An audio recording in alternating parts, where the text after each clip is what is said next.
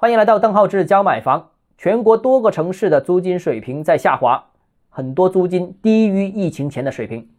之前就有数据显示啊，这个租赁市场的表现不如人意。那最近一段时间，贝壳研究院对四十个城市做了租金水平的统计。二零二一年呢，四十个城市啊，这个租金水平为平均为三十八点八元每平方米，相比疫情之前的二零一九年下跌了百分之八点八，幅度非常大啊！而且这个是这么多年持续上涨之后唯二的两年下跌啊，二零二零年下跌，二零二一年都下跌。而且这个研究报告还预测啊，基于供求矛盾，租金水平短期内都很难恢复到疫情前的水平。那造成这样一个情况，我觉得有两个很重要的原因。首先呢，租赁房源的增加，这个是一个关键。那长租寓公寓运营企业数量也在不断增加。目前政府主导或引导的租赁项目是不断入市，而参与长租业务运营的企业数量到目前为止已经全国增加到两万家，产品的供应和服务商的数量都是大规模的提升，所以整个市场的供求关系出现了一定程度的转变，供开始有。转大于求，那这个我很早之前就提到过啊，受政策和这个供应量的影响，长租公寓市场的这个利润空间不大。这个对租房者来说当然是一个好消息啊。首先，房源选择面多了；另外一方面，租金也稳了，甚至租金降了。不过呢，这个对运营机构可是一个坏消息，他们的生存空间会被进一步压缩，他们的利润也会被进一步压缩。